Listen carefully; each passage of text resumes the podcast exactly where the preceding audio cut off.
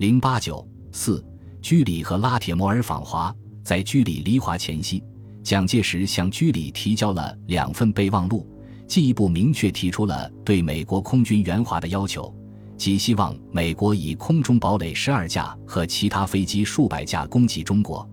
比于日本向英美挑衅作战之前，先与日本海军以致命之打击阻止日军南下。另希望美国加强其在关岛的军事设备，以制约日本。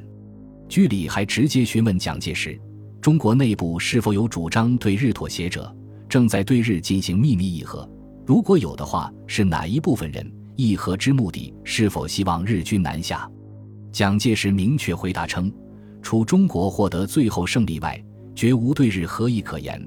不论日本以何动人之条件向中国求和。亦必在英美参加的和平会议上谈判，但蒋也表示，英美在精神上、物质上的圆滑是中国继续抵抗的重要条件。二月二十六日，居里向蒋介石辞行；二十七日，乘中国航空公司班机抵香港；三月二日，乘美国航班的飞机返美。居里回美后，向罗斯福汇报访华情况，他提到了国共关系存在的问题，引起了罗斯福的关注。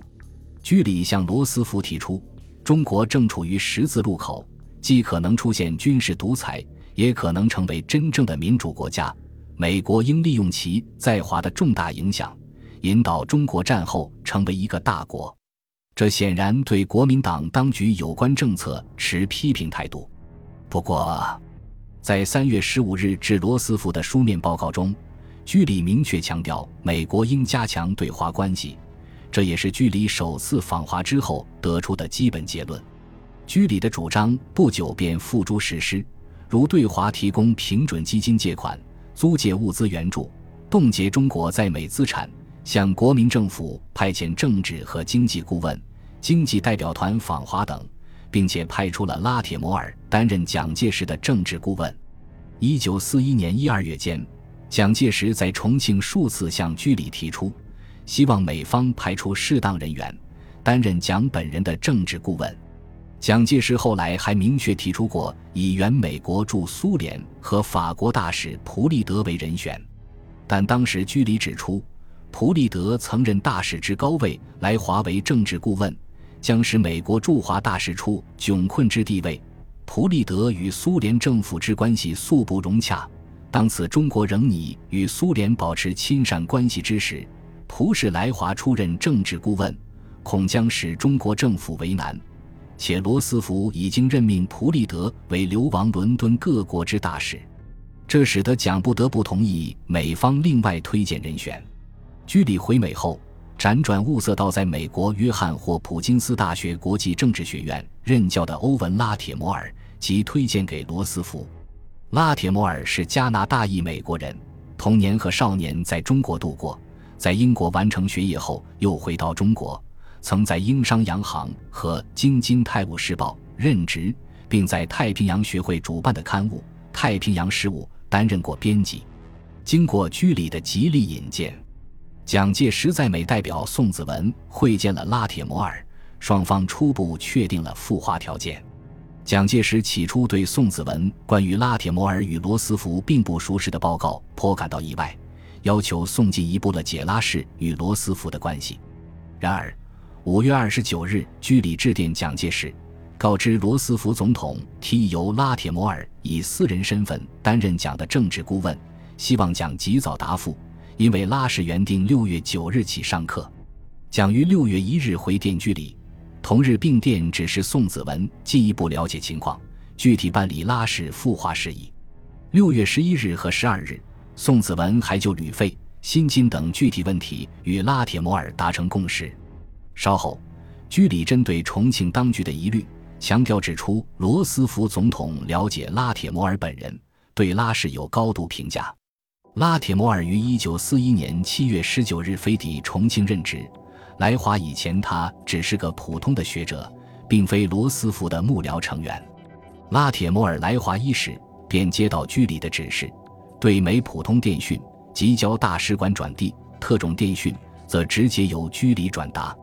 稍后，居里进一步明确要求，凡发自委座之任何建议或请求，包括重要之政策，其发动或经由正常外交机关或起自委座，此项电讯皆可由里转呈。想此时先生定能了解也。这意味着拉铁摩尔要通过居里，才能在蒋介石和罗斯福之间建立联系。居里曾通过拉铁摩尔了解中苏军事合作的详情。蒋介石时而还会请拉铁摩尔起草致罗斯福的英文函电，这些英文函电稿通常由宋美龄转蒋介石定稿，然后拍发美国。即便如此，他对促进这种联系还是尽力的。蒋介石曾请拉铁摩尔转告罗斯福，要求美国向英苏政府建议与中国成立同盟，并同意中国参加进行已久的美英澳大利亚荷兰太平洋联防会议。拉铁摩尔在起草电文稿时，提议删去易造成中国只能依赖美国的印象之字句，同时加上委座颇愿利用全班局势发动反攻，唯念军备有限，倘不能如建议办法在政治上取得保障，此项努力之消耗实甚危险。拉铁摩尔认为，加入这一内容有助于美国和其他有关国家在军事上、在政治上重视中国。而居里收到拉铁摩尔八月二日的来电后，又立即转给尚在度假的罗斯福。同年十一月二十四日和二十六日，拉铁摩尔两次致电居里，转达蒋介石对美国在与日本谈判中的妥协倾向的不满，要求美国在对日谈判中坚定立场，使中国不被孤立。居里于十一月二十六日便复电拉氏转知蒋介石。罗斯福总统的根本态度细微改变，在太平洋战争爆发之初，拉铁摩尔还及时向白宫转达了蒋介石的一系列重要意见，如美国应当集中军事力量于太平洋战场，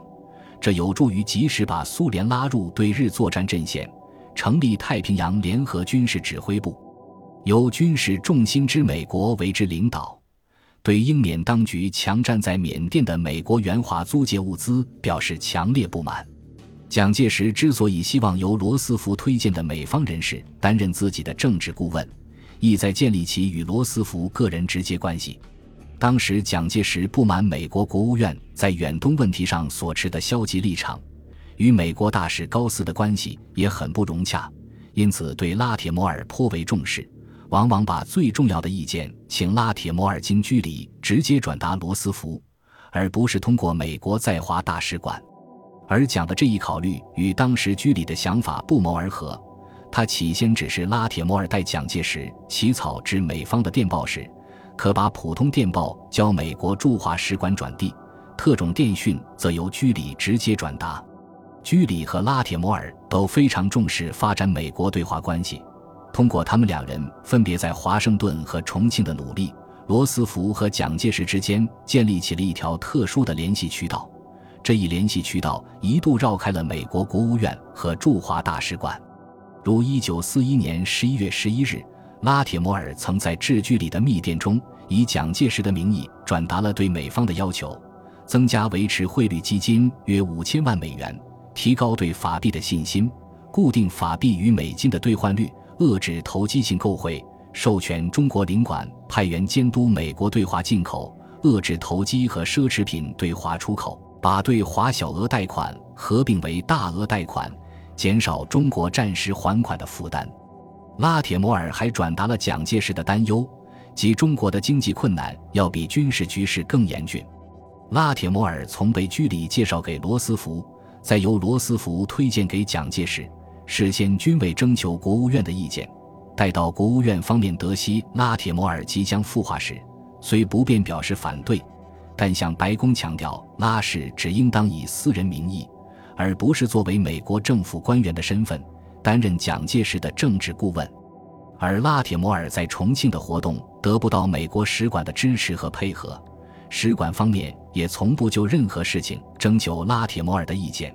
不邀请拉氏参加使馆为招待中方人士所举行的活动，尽管拉铁摩尔作为蒋介石唯一的外籍政治顾问是由罗斯福推荐的。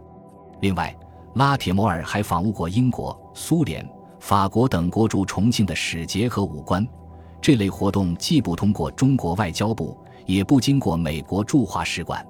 驻重庆美国大使馆对拉铁摩尔的不合作态度，使远在华盛顿的居里颇为不满。一九四一年九月间，他向美国国务院一官员谈到，国务院应当维护拉铁摩尔的威望。现在高斯与拉铁摩尔的关系不融洽，蒋介石据此断定拉铁摩尔不能对美国政府起到影响，这就妨碍了拉铁摩尔在中国发挥其作用。这正是太平洋战争爆发前中美外交运作机制复杂性的体现之一。拉铁摩尔作为蒋介石的政治顾问，确实也对当时国民政府面临的如新疆、外蒙古等敏感问题进行了一定的研究，对如何解决这些问题提出了书面意见，如建议蒋介石派私人代表赴新疆，以柔远政策感化新疆督办盛世才。中央政府宜在政治及经济建设各方面，与新疆以指导及援助，使新疆与中央之关系日趋密切。在外蒙古问题上，建议中国驻苏联大使与外蒙公使交涉，承认中国在外蒙主权等五项目标；与苏联交涉订立互助防御协定，减少外蒙之苏共势力，阻止中共思想及势力侵入外蒙，发展外蒙资源，增加与内地贸易。注意外蒙对内蒙之影响、外蒙问题之紧急性、交涉之方法等等，在东北问题政策上，提出了中国应坚决申述中国在东北部分之完整主权与治权等六项原则，以及九项建议：外交政策与收复东北之关系，内政与收复东北之关系，战后东北之建设，如何应付在东北问题上的日本外交策略。这些意见有的不久即为蒋介石采纳，如派朱绍良等大员入新疆；还有的供国民政府有关部门参考。本集播放完毕，感谢您的收听，喜欢请订阅加关注，主页有更多精彩内容。